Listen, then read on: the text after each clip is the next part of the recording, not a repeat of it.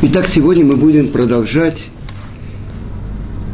постигать, выяснять, о чем же учит нас Тана Раби Шимон бен Зома. И на предыдущих уроках мы говорили, он дает э, как бы совершенно другое определение самых важных э, как бы ценностей, которые есть в мире – кто называется мудрец, кто называется богач, кто называется герой. А сейчас мы подходим к теме э, тому, ради чего столько людей сложило головы, тому, ради чего люди, я не знаю, идут на смерть, э, выбрасывают миллионы. Что это такое? Почет. И если мы спросили, кто самый почетный человек в мире. Тот, про кого больше всего есть упоминания в интернете. Тот, кто больше всего, э, фотографии его помещаются в газетах. Да, самый почетный человек, уважаемый человек. И вдруг Тана, Раби Шимон бен Зума учит нас, кто уважаем, тот, кто уважает других совершенно непонятно. Что это такое? Ни одной фотографии его в газете может не появиться. А он самый уважаемый человек. Почему? Потому что он уважает других. Больше того, для доказательства он приводит строчку из пророка Шмуиля. И сказано так. Ки михабдай ахабед, вебозай и калу. Значит, о чем же говорится? Это э, как бы пророк говорит от имени Творца – тех, кто почитает меня, я почитаю. А те, кто позорит меня, я позорю. И тогда совершенно непонятно, какая связь. Это ведь строчка про Творца, о том, что Творец почитает тех, кто его почитает. Кальвахомер, то есть если про Творца, который сотворил мир, и написано так, все то, что Творец сотворил в мире, не сотворил ни для чего другого, кроме ради того, чтобы проявилась его слава. Как проявляется его слава? Через то, что есть те, кто его чтут. Так, царь. Эн мелек бело ам. Нет царя без народа. Значит, если есть народ, который принимает власть царя, значит, царь проявляется его царская власть. Творец, который сотворил все миры. Ради чего? Ради того, чтобы появилось то творение, которое может выбрать его почитать. А может, не дай Бог, и делать совсем наоборот. Так вот, из этой строчки как будто учит Раби Шимон Бен Зома, кто почитает – сказано так, что люди, которые бегут за почетом, почет от них убегает. Люди, которые убегают от почета, почет за ними гонится. И один человек пришел к своему рэбе и спросил, ну что это такое? Я так убегаю от почета, почему-то меня не почитают. И что ответил ему его рав? Он говорит, ты слишком часто оглядываешься. Ну, почитает, не почитает, почитает. Да. Итак, мы должны понять, что же это такое почет, с одной стороны, а с другой стороны, позор. На иврите почет – это кавод, кавед – тяжелый, каль – мезульзаль – легкий. Так что же это такое? Кто как бы весом в наших глазах? Кто? И давайте посмотрим историю, кому полагается почет. Что первое приходит на ум? Что написано в десяти заповедях? Почитай отца твоего и мать твою, чтобы, извините, дни жизни твоей на земле. Да? Значит, написано в Талмуде, как выражается этот почет. То, что мы далеко, далеки от этого, это понятно. В школе нас учили, входит учитель, все встают, стоит директор, все вскакивают, да? Оказывается, по еврейскому закону, когда входит мать или отец, сын обязан встать не, неизвестная история. Конечно, неизвестно. Дальше. Он не имеет права спорить и возражать тому, что говорят родители. Дальше. В чем выражается почет? он принимает их, он их провожает, он одевает, он кормит, он поет. Это все почет. Трепет, в другом месте сказано, и трепетать перед ними. Нельзя сидеть на месте отца, нельзя и матери, конечно, и так далее. Написано в Талмуде. Один человек очень уважаемый был. Он сидел в золотом украшенном камзоле среди самых важных людей Рима – да, и пришла его мать. Мать немножко была не это. Она взяла свой э, тапочек и начала бить его по лицу. Значит, он терпел, и потом сказали, что, конечно, это он правильно себя вел, но она была немножко не в порядке. С другой стороны сказано, э, тот, кто кормит отца отборными там паргиот. Это только сейчас появились в Израиле маленькие такие цыплята. Паргиот. И он может заработать геном. Отец его спрашивает, скажи, откуда ты достал такую вкусную еду? Ешь, старик, и не задавай лишних вопросов. Так вот этот сын, ему полагается геном за то, что он оскорбляет – неуважительно относится отцу. А другой, который заставляет человека ходить за жерновами. Знаете, раньше жернова были. Вот это. Ему полагается Ган-Эден. Что такое? Приводит Талмуд случай. О чем идет речь? Отца хотели призвать на царские работы. И сын сказал, я пойду вместо тебя, но мне нужно, чтобы кто-то меня заменил здесь. Там могут унизить, могут это заставить э, делать что-то ужасное, побить. А здесь нужно эти жернова. Так вот, этот сын, который пошел вместо отца, ему полагается ган -эд. Дальше известно, в Талмуде сказано, что один большой еврейский мудрец, он все время просил Творца, что показали ему, с кем он будет там в будущем мире. И ему сказали, мясник на нас – что такое? Этот большой еврейский мудрец, у которого тысячи учеников, и он будет рядом там с каким-то мясником, и все. И он пошел искать этого наноса из города в город. Он ходил, где такой мясник. Кто-то знает? Да, знаем, у нас есть такой. Э, пусть он ко мне придет. Послал одного посланника, другого. Кто я такой, говорит этот мясник, что прийти к этому великому еврейскому мудрецу? И тогда он пришел к нему сам и сказал, скажи мне, ну что ты делаешь такое? Ну как это? Он говорит, ну как, утром иду, там это, режу скотину, там это, это. Он говорит, ну ты не можешь мне открыть, ну что ты такое делаешь? Ну, я поделюсь с тобой. Мне сказали, мне открыли во сне, что в будущем мире мы будем рядом. Скажи, что то такое. Он говорит, я ничего не делаю, так работаю, режу, все. Ну, может, у тебя какие-то заповеди есть? Ну, какие заповеди? Ну что, у меня есть пожилые родители. До работы рано ночью я встаю, я бегу, я разогреваю там им еду, в перерыве на работу я бегу, я одеваю, я их кормлю. Все. Он говорит, о, спасибо, ты мне объяснил. Почитание, как ты почитаешь своих родителей, это достаточно. Ведь какой пропуск у человека есть будущий мир? Если он заслужит хотя бы одну заповедь сделать во имя Творца – не ради какого, не для того, чтобы в газете была его фотография, не для того, чтобы в интернете его показали, не ради того, чтобы соседки ему похлопали. Во имя Творца. И тогда он получает пригласительный билет в Ган-Эден. Поэтому сказано, что Творец нам дал много заповедей, что, может, мы заслужим хотя бы одну сделать во имя Творца, а не по какой-нибудь другой причине, и тогда это будет у нас возможность иметь отношение к тому, ради чего сотворил Творец весь этот мир. А теперь, значит, мы поняли почитание родителей. И как мы, в принципе, далеки от того, чтобы исполнять то, что написано в Торе, как почитать родителей. Дальше сказано про то, что нужно почитать еврейского мудреца. И один мудрец, он толковал каждый предлог «эт» в Торе.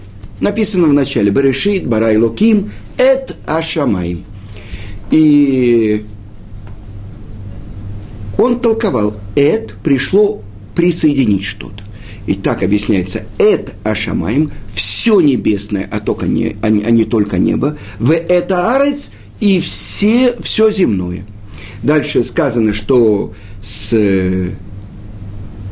Каином родилась и породили они Эт Каин. Значит, с Каином родилась одна его сестра-близнец. А с Эт Ахив Эт Авель, два раза Эт, Значит, с Авелем родились две его сестры-близнецы. Потому что все задают такой вопрос на засыпку. От кого произошел весь мир? Откуда вдруг могло что-то такое, где, где были жены? Сказано только, кто родился, Каин, а потом Авель. Каин убивает Авеля, а потом у Каина рождаются дети. От кого? Понятно. Так это устная тара объясняет. Итак, еврейский мудрец дошел до одной строчки такой, где сказано – и извините, я должен отключить мобильный телефон. Я прошу прощения. Оп. Я отключил, он не отключился. Все, я прошу прощения. Э, это Шем Элокеха Тира. Перед Творцом Всесильным Твоим трепещи. И этот мудрец сказал, никого нельзя присоединить к Творцу. И тогда он сказал, так же, как я получил плату за то, что я толковал каждую этот предлог из Торы, я получу плату за то, что я отказался от своей учебы. Потому что Торат Эше Ашем Тмима. Цельная Тора. А то, что мы учили недавно про Короха, то, что в Талмуде написано, что когда один еврейский мудрец оказался посередине пустыни, и там сказано арабский торговец, на самом деле это пророк Ильяу, сказал, хочет ли он услышать голос, который раздается из гейнума. Он сказал, да. Как они проверили, что это, это гейном? Взяли кусочек шерсти, намочили в воде, э, поместили его на конец копья и опустили в эту яму. Эта э, шерсть была вся обугленная. И тогда он приложил ухо, чтобы услышал, и что он услышал? Это был Корах в Адато – и все те, которые провалились в геном с корохом. И что же они там оттуда, из генома, говорят? Муше эмет, веторато эмет, вехем бадаим. Муше истина, Тара его истина, а они, кто такие они?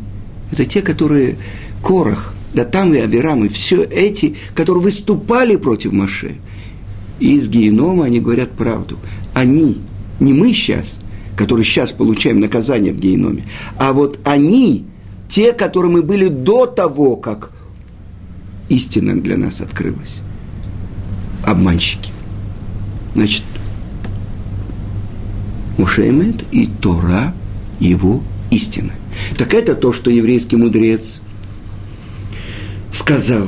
Если я дошел до такого места, которое я не могу объяснить, значит, вся моя учеба неправильна. Я отказываюсь от этой учебы. Потому что для еврейского мудреца самое важное, то, что мы учили раньше, что, кто такой мудрец? Который любит мудрость, который учится у любого человека, а не любит себя, который является источником всей мудрости. Вы понимаете? Это еврейская мудрость. Поэтому у нас еврейский мудрец называется не мудрец, а ученик мудрец. Талмид хахам. Итак, пока не пришел Раби Акива и объяснил эту строчку тоже. Кого можно присоединить к Творцу? Перед кем надо трепетать? Присоединить еврейских мудрецов. Потому что написано так, что глупцы эти вавилонине, которые встают перед свитком, который на, написан на пергаменте, и не встают перед свитком, который идет на двух ногах. Кто это? Еврейский мудрец. И это пришел Раби Акива и сказал, «Эт Ашем Элокеха Тира, перед Творцом трепещи». Кто это? Это еврейские мудрецы. И в качестве примера я хочу вам привести одну историю. Э, эта история происходила, значит, это, наверное, конец 19 да, конец 19 века, может быть, самое начало 20 -е. Вы знаете, был такой великий э, Саба из Навардака. И Навар, Ешива Навардака он основывал везде, причем он посылал своих учеников. Например, известный его ученик – это Равьянкев Исроиль Каневский, тот, кто в еврейском народе называется Стайплер. Сейчас Равхаим Каневский, его сын, человек, который завершает в течение года всю Тору, сын Стайплера. Так вот, Стайплер был учеником Ешива Навардак. И вот как делал Саба из Навардак? Он посылал своих учеников Ты э, из какого места? Из такого-то. Ты едешь туда, садишься в синагоге, открываешь ешиву. Как, что есть, что не есть, неважно. Ты в синагоге, ты начинаешь обучать нескольких людей, и так по всей Европе это были ешивы Навардок. Это Саба из Навардок сам, который оказался Бальчува, то есть сделал что-то невозможное, это в те времена, и это то, что он делал. И вот известная история. Был один очень богатый еврей, который понимал, что богатство – это то, что Творец ему послал, для того, чтобы он помогал еврейскому народу эти, этими деньгами. Для чего ему Творец дает это? И он устроил э, комитет – в который входили три очень важных человека. И если приходили какие-то люди, которые просили на пропитание, им тут же давали. Э, потому что тогда было много пожаров, было много бедных и так далее. Но если приходил какой-то человек, чтобы открыть бизнес, или для того, чтобы построить что-то, ему нужны были деньги, это все тщательно проверяли, требовали гарантов. Но когда приходил какой-то человек, который хотел открыть Ешиву или поддержать Ешиву, он просил, чтобы посылали к нему. Потому что он так уважал еврейских мудрецов, он давал большие суммы, пожертвования от себя, и он получал благословение от еврейского мудреца. И вот как-то один рожь Ешивы, сейчас положение очень похоже, то, что мир Ешив очень нуждается, и закрываются колели, потому что не хватает денег – это то, что сказано, это то, что сказано, что перед приходом Машеха, где дурное начало э, будет особенно властвовать, над теми, кто поддерживает Тору. Махзикимба, да, счастливы поддерживающие ее. И это то, что в намеке заключено было, одно из объяснений, когда ангел, защитник Исава, повредил бедро нашего праца Якова, что это такое жилу, которую мы не едим, э, гида наше, берцовую жилу, это он под... То есть это в будущие времена те, кто поддерживают Тору, вот они ослабеют. Поэтому сейчас то, что происходит, не просто так. То есть Тора, ради Торы сотворен весь мир. Ради того, чтобы еврейский народ изучал Тору. А это главный враг. Яцерара, Сатан, ангел смерти это против этого он и выступает. Так вот, тогда была ситуация такая, и вот этот Рош Ишива пришел к этому богачу. Причем, представьте себе, Россия, Польша, зима, снежная буря, он пришел в прихожей, он снял калоши, отряхнул свою шапку, снял э, пальто и в ботиночках чистых пошел по ковру в кабинет к этому большому меценату, рассказал про то, как нуждаются ешевбохеры, что у них нечего есть и так далее. Выслушал внимательно его меценат и выписал ему очень крупную сумму. Э, объясняю, что если бы и другие также выписывали, то все бы ешивы очень хорошо жили. И вот пока он еще находился у него, благодарил, вдруг стук, и входит Саба из Навардака. Как он был в пальто, как он был в шапке, как он был в грязных этих э, калошах. Он входит в кабинет этого мецената грязными калошами по ковровому персидскому этому, по персидскому ковру. Садится он в это кресло, которое обито китайским, как называется, материал самый дорогой. Не, нет, это не гобелян. Шелком. О, своим этим грязным пальто. И говорит, ну-ну, у меня нет времени, давай быстренько выписывай мне чек. Что все это богатство твое? Ты знаешь, что оно не стоит даже одного часа изучения Торы. Ну, написал чек, я пошел, мое время дорого. И вдруг этот Рош Ешива видит, что он выписал чек во много раз больше, чем то, что он выписал ему. Пожал он ему руку, привет, учти, тебе надо учиться, ты еще амаарец, ты еще ничего не знаешь в Торе. И ушел.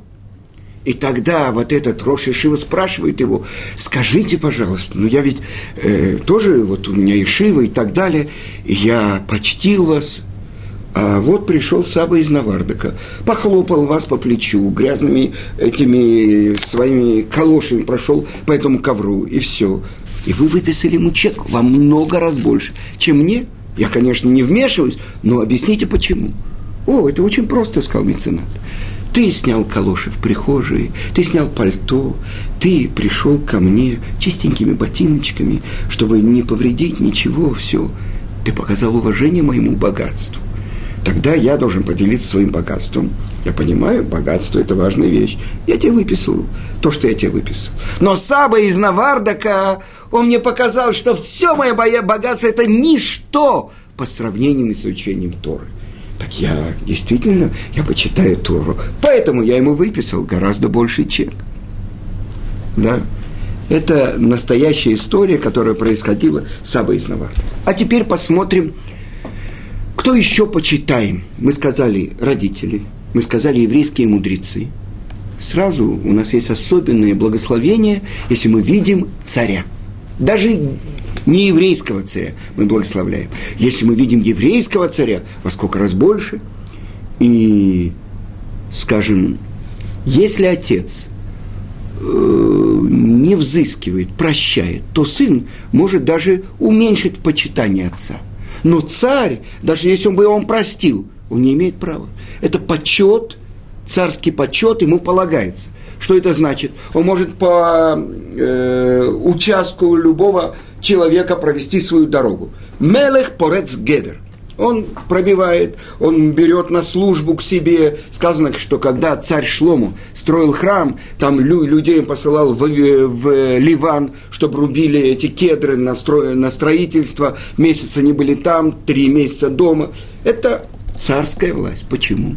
Сказано, что царь, написано в Торе э, об Элимелхе, Эхатаам, один из народа – что, мол, ты сделал такое, Ицкак? Ты сказал, что Ривка твоя же э, сестра, что вот-вот мог бы согрешить с ней один из народа. Объясняет Раши, кто это один из народа? Особенный из народа. Объясняет Рамбам, тот, кто делает народ единым целым. Кто это? Это царь. Итак, царская власть, которой полагается почет, потому что сказано, что когда, например, царь Шломо восседал на троне в Иерусалиме, это было подобие царской власти Творца. Это то, что называется царская власть. И, несомненно, царю полагается почет. И тогда мы посмотрим. Тоже известная история Хофицкайм.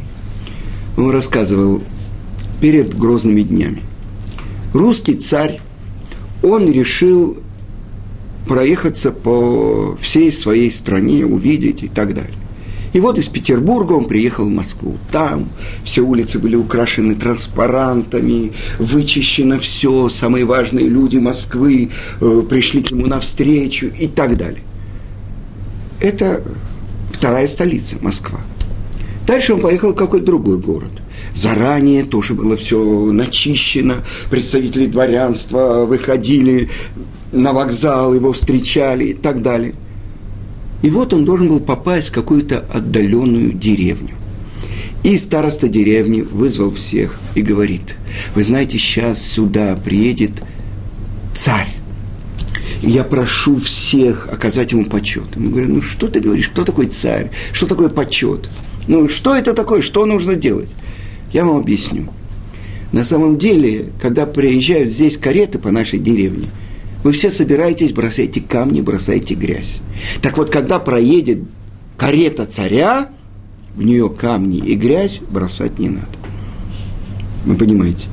Так это на самом деле говорил Хофицкаем, приводя пример про поколение. Были поколения великих еврейских мудрецов. Были поколения, когда мудрость царя Соломона – делала то, что серебряные слитки валялись на улице, что все царства мира считали своим почетом послать представителей в святой город Иерушалаем.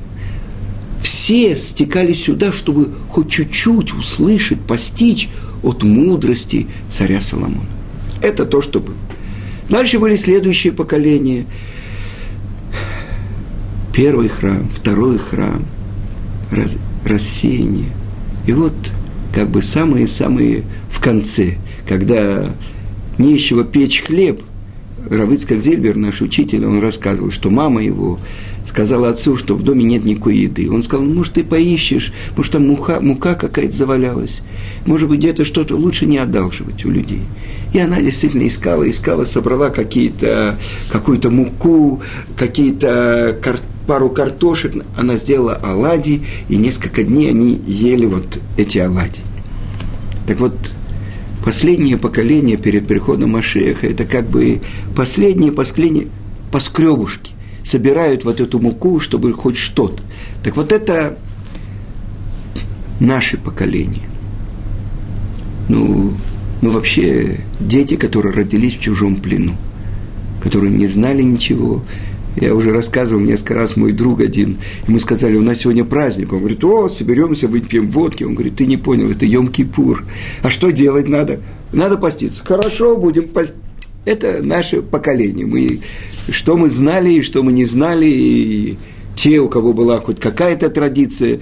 Один человек в Москве мне рассказывал, Песах я знаю, на столе была маца, а обычай под столом передавать хлеб.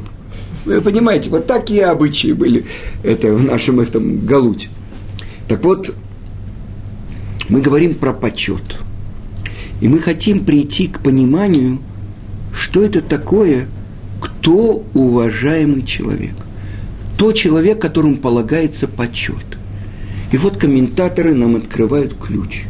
Ну как это можно уважать, почитать других людей?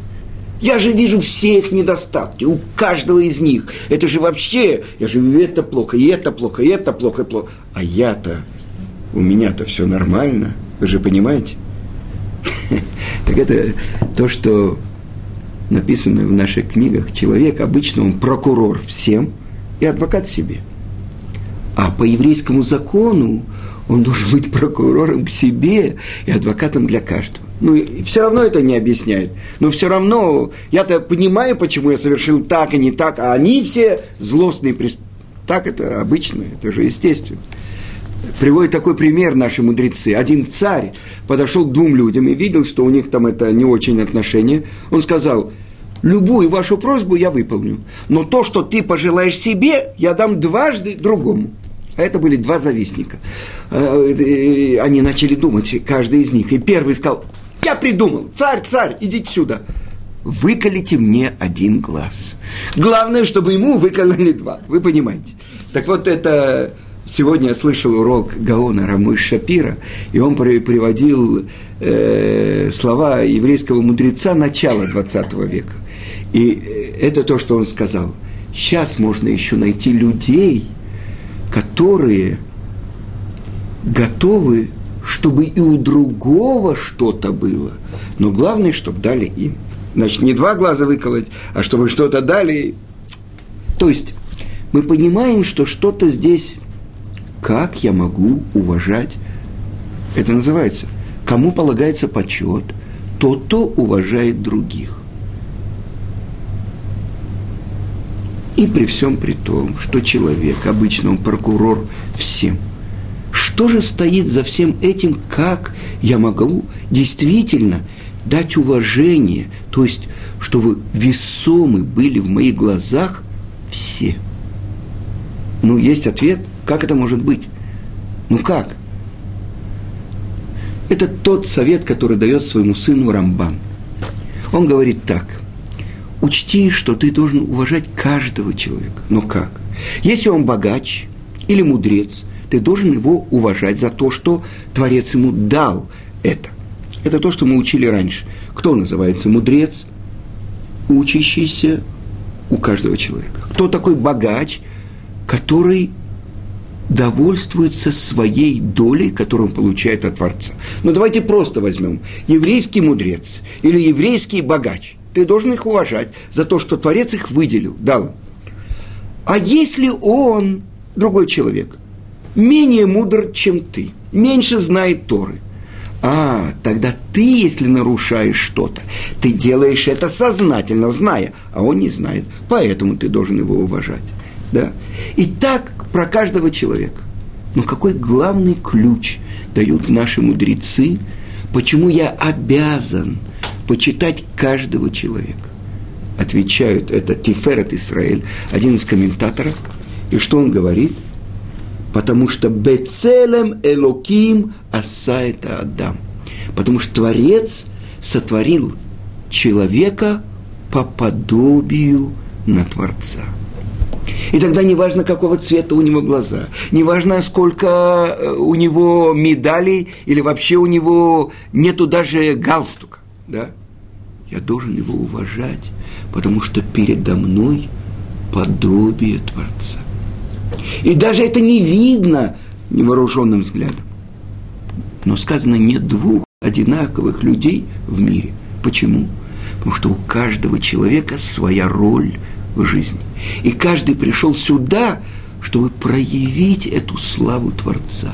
Как? Через то, что он проявляет подобие на Творца.